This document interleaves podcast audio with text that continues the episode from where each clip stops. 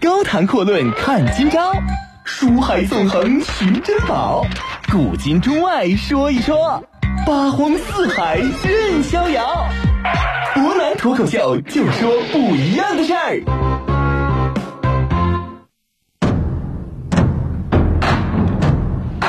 听众朋友，大家晚上好，欢迎您收听今天的博丹脱口秀。昨天我们提到呢，啊，杨广啊，在宝座上很感慨，当年呢，在他之上的陈叔宝此时此刻已经去世了。但是呢，感慨完陈叔宝的事儿之后，他内心突然出现一种危机感。为什么危机？当年灭陈的时候呢，他花了不到一个月的时间就打入陈国的都城建康啊，现在呢迁都到了洛阳。其实你仔细观察一下，会发现洛阳一带也不怎么安全。东边呢就是平原，地势非常开阔。万一以后有人如果谋图造反怎么办？于是他又向杨素表达了自己的顾虑。杨素说呢：“天子圣明，现在天下太平，怎么可能会有人造反呢？不过话说回来，以防不测，这也是天子您的英明之策啊！我们可以把洛阳城墙再修建一下，放得很高，边上呢再堆几座大的粮仓，即便说以后真的有贼人造反。”洛阳也能够撑到秦王部队到来，这个没问题。我们说杨素啊是拍了马屁，但是呢，杨广心里边依然很不满意啊。这种废话一样的防御措施，是个人都能想得出来啊。自己乃是千古一帝，这种事儿怎么能干得出来呢？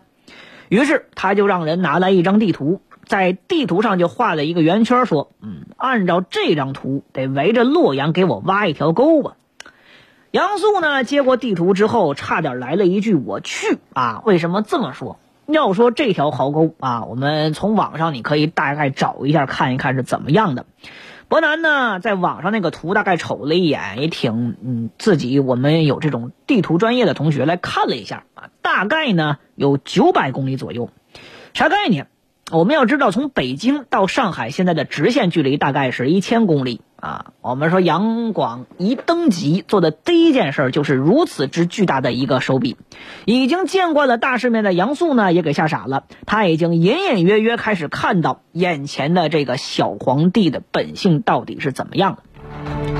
紧接着，杨帝又开始问杨素：“我仁寿宫已经修了两年了，洛阳呢需要几年能够把这个护城河给我修好呢？”杨素看了看手中的地图，知道眼前这飞爷呢绝对是非同一般，鼓起勇气，大概呢是胡说八道的一个数字，叫一年半。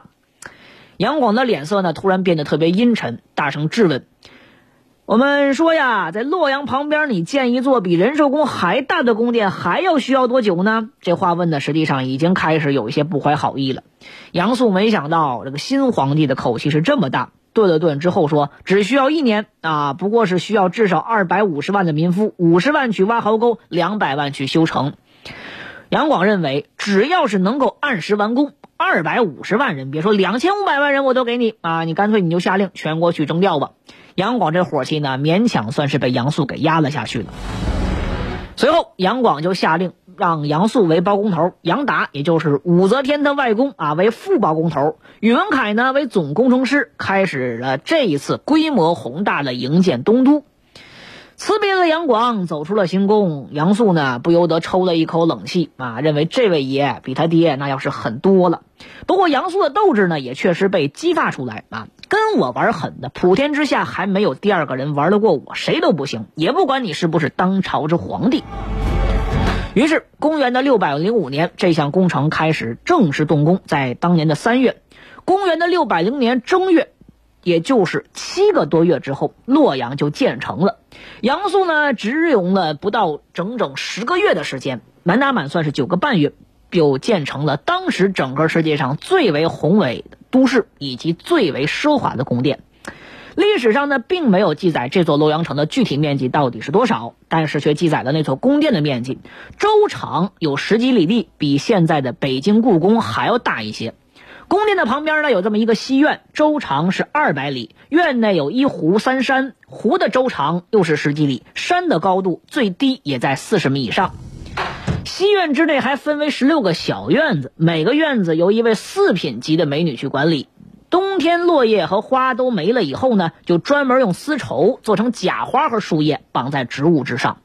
可以说规模之宏大，内饰之豪华，你可想而知。那咱先不用说到底花多少钱，就这么修一次，死多少人啊，都可以想象一下。史书记载叫怎么说的？东都一时而急迫，江浦而毙者十四五焉。也就是说，那十个人里边有四个到五个是活不下去的，大概是死了八十到一百万的民夫。不过此时此刻，对于杨素和杨广来说，杨素是为了完成任务，杨广是为了昭告天下自己是千古一帝啊，死点百姓算得了什么？在他们眼里边，这就不叫事儿。能够提前完工，比有人的狠，那这就什么都行了。杨素呢，就因为这件事儿兴建东都有功，被拜为了太子太师。可以说呢，到此为止是权力既职，荣耀至极。但是话说回来，谁也没想到，杨素的巅峰也就意味着他人生的结束的开始。嗯，我们说故事你到这儿也就要结束了。杨素的一生呢，杀人杀的实在太多，从敌人到自己的士兵，从百姓到同僚，所有人在你眼里边，要么如同草芥，要么就像台阶一样。他们不是啊，被你当做焚烧的这样一个取热的养料，要么就是把他们按在脚底下，当成你的台阶，一步一步往上走。古往今来，杀人如麻者，而似你者，又能够有几个人呢？于是啊，在刚刚获得了史无前例的荣耀之后，杨素就病倒了。而杨广呢，也终于等到了对关陇大贵族们下手的最好时机。杨广呢，一面派人去问杨素的病情到底怎么样啊，一面呢又对太医表达了让杨素赶紧该干嘛干嘛去，哪儿凉快哪儿待着去的这么一个美好愿望。不过话说回来呢，这事儿很快就传到杨素的耳朵里边，人能当到太子太师，必然那就是手眼通天了。不过呢，已经是身在病榻上的杨素一声叹息，就像无数个开国功臣一样，就像当年的李德林一样啊，终于体会到什么叫做“糊涂死，走狗烹，雕鸟尽，良弓藏”。位极人臣，功高震主这四个字儿啊，一旦出现，也就意味着你的人生即将开始走向尽头。于是杨素就已经拒绝服药，几天之后他就病死在府中，享年六十二岁。死之前呢，那位劝他吃药的弟弟杨约啊，被他留了一句话，说：“像我这种人呐，活下去还有什么必要？”一句老话叫“人之将死，其言也善”。我们说呀，后世关于杨素的评价呢，大概是称之两个极端啊。王夫之呢评价他素者天下古今之智不仁也，而郑观应则把他认为杨素古之所谓将才者也。伯南认为呢，曾国藩啊老臧的评价是比较贴切的。古来诸今者啊，如李斯、曹操、董卓、杨素，其智力皆横绝一时，而其祸患败端亦迥异寻常。一句老话，杨素有大功，但他过失呢，远远也超乎常人啊，这是后话了。我们会发现啊，曾国藩呢是把李斯、曹操、董卓、杨素这几个人并列在一起啊，这都是当世之豪雄。杨素死了之后呢，杨广决定乘胜追击啊，把许多江南的贵族，就是原本的旧陈国的贵族都给拽了上来。首先呢，先封了陈叔宝的第六个女儿陈周为贵人，并且把之前所流放的陈氏子弟全部都召回洛阳，并且给予高官厚禄啊。这一件事可以说做的令人觉得是相当的吃惊。但是你话说回来呢，他这么做有没有太大问题？很简单，打击旧贵族，培养新贵族，最重要的一点就是在于什么？在于他需要一些新人。除此之外呢，他又任命了啊出收于扬州的亲信来护儿为右校尉大将军，南陈的降将周罗睢为右武侯大将军，左右两个大将军掌握了军权。一切准备妥当之后，杨广又决定对另外几位关陇的大集团的大佬们要准备下手。一年之后，公元的六百零七年夏天，杨广呢准备到西北榆林一带去旅游，顺便搞一个阅兵仪式，吓一吓那些突厥人。但是呢，在去榆林之前呢，杨广突然觉得榆林也不怎么安全，万一出来个傻子造反，这事可怎么整？于是呢，他又拿起地图画两条线，交给宇文恺，就说了：“洛阳建好了，这是你的功劳，朕很满意。现在呢，朕还要烦劳你，按着这张图再去修一条长城吧。”拓宽个驰道，宇文恺呢？我们说他拿到地图之后，没跟杨素一样说了个我去啊。他觉得长城长呢，也不过就七八十公里，挺短的。拓道呢，那只不过拓宽一点，没太大的问题啊。我们说就欣然领命而去了。但是到达现场之后，宇文凯才明白什么叫做上边一张嘴，底下跑断腿儿。领导都动嘴，很简单的事儿。宇文凯呢，只能一边骂街一边去干活。他先是征调了民夫一百二十万，开始了伟大的砌墙工程。一整年之后，长城算是完工了。这民夫死的大概是多一半。于是呢，他要调集北方几十个市的成年男子去该凿太行山的修驰道。啊，死多少人呢？史书上没说，但估计也少不了啊。我们说呢，就在宇文凯在北边又砌墙又凿山死这么多人的时候，高炯、霍若弼这些老臣终于是看不下去了。于是呢，他们就开始站出来去规劝当朝的皇帝杨广。先说啊，大业元年，公元的六百零五年，陛下您呢修建东都，征调了二百五十多万民夫，死伤多一半。第二年啊，又是这一年，陛下为修通济渠，又征调一百多万民夫，死伤也是超过一半。大业二年啊，陛下呢巡幸扬州。建造大小船只两千余艘，征调千夫就八万多人啊！杨广一个人所乘坐的龙舟就需要一百一千零八十个千夫啊！皇后的这个船呢需要九百个千夫，又再加上你通济渠两岸，又派了几十万的骑兵去护驾，所过的州县这个赋税都已经提前征到几年之后了。第四点，如今呢，我们说经过这两年的折腾啊，天下百姓已经疲惫不堪。陛下您要巡幸榆林，巡幸榆林也就算了，要让修长城，修长城也罢了，要开驰道，你这这么折腾的，你这么来折腾折腾去啊，我们说你跟亡国之君又有什么区别呢？杨广听完之后啊，其实呢，觉得平心而论，老高他们说的这些话还真就挺有道理。但可惜的是，他这个时候不想跟他们讲道理。他认为，作为一个千古一帝的人呢，要做的事儿就是不能按照常理出牌，我不能被你们这些人看透。最关键的是，你讲的是理，我心里承认，但我面子上也不能承认他是理。这一点跟他亲爹是一模一样的。再加上呢，他本来就看老高他们不顺眼了，正好想找这么一个机会，把这些人呢都给整死。于是呢，杨广就借机会以诽谤朝政的罪名，把高炯、贺若弼、礼部尚书啊、宇文弼这些人全部都给处死了。其中呢，高炯的子孙全部都踹到边疆一带，苏威一大批大臣呢也都跟着一块连坐，军纪还算比较好，被免了职。我们说高炯啊，天下第一能臣就此死去。整整二十七年之前，尉迟迥的叛乱之中，是他挺身而出，揽挽狂澜于既倒，扶大厦之将倾，救了他爹，说出来那句让我去。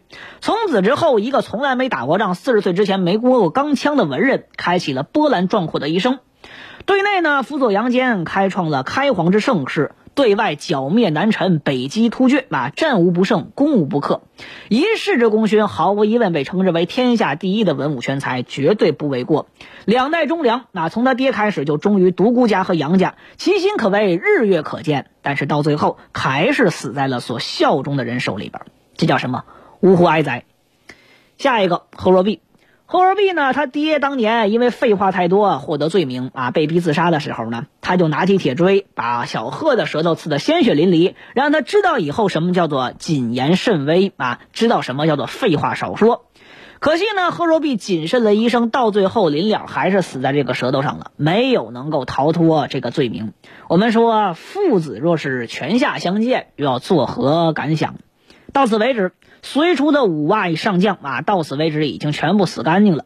韩擒虎呢是因病去世比较早，所以呢得以善终。其他死人没有一个能够正经死的，全部都死在自己所效忠的主子手上。这件事呢也告诉我们一件事啊，什么事儿？在封建王朝时代，权力面前没有对错，唯一的对错，可惜可能也只能是你的权力不够大，没有达到让对方不敢对你下手而已啊。皇权至上的时代也就仅此而已了。高谈阔论看今朝，书海纵横寻珍宝，古今中外说一说，八荒四海任逍遥。博南脱口秀就说不一样的事儿。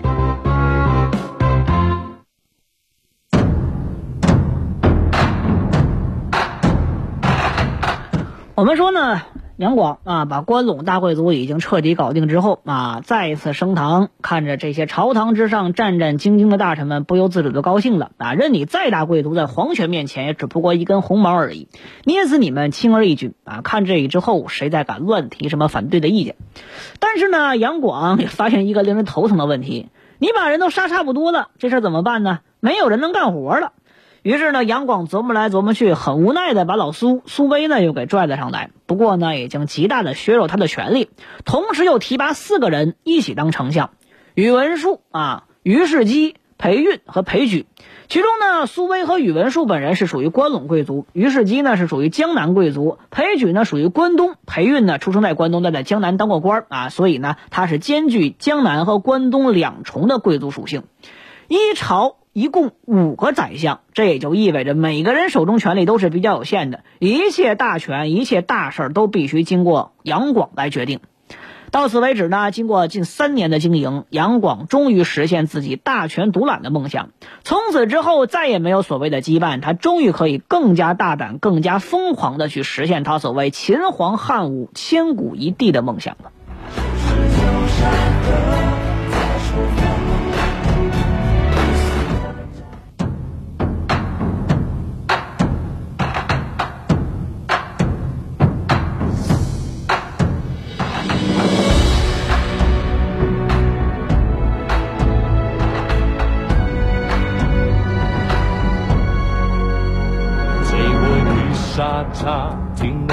的沙哑，笑看人世间火树银花，数风云叱咤，不过道道伤疤，成王败寇一念之差。生死一刹那，豪气永放光华，江山如此大，何处是家？我匆匆观看，看盛世的烟花，赢尽了天下，输了他，颠覆了天下，看你也浮夸，人生只不过一场厮杀，是血染黄沙，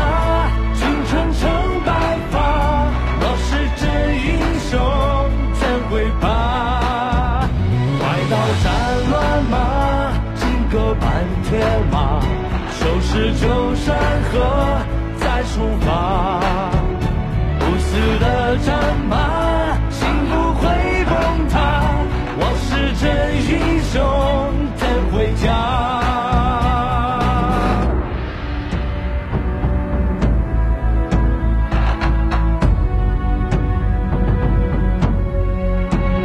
醉过雨沙场，挺难的沙哑。笑看人世间黄树银花，数风云叱咤，不过道道伤疤，成王败寇一念之差。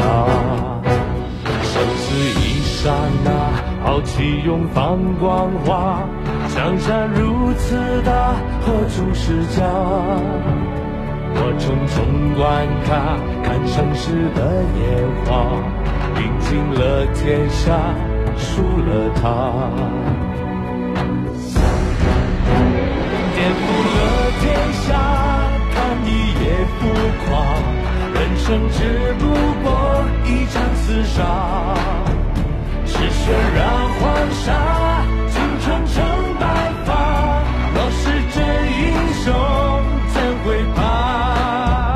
快刀斩乱麻，金戈半。铁马，收拾旧山河，再出发。不死的战马。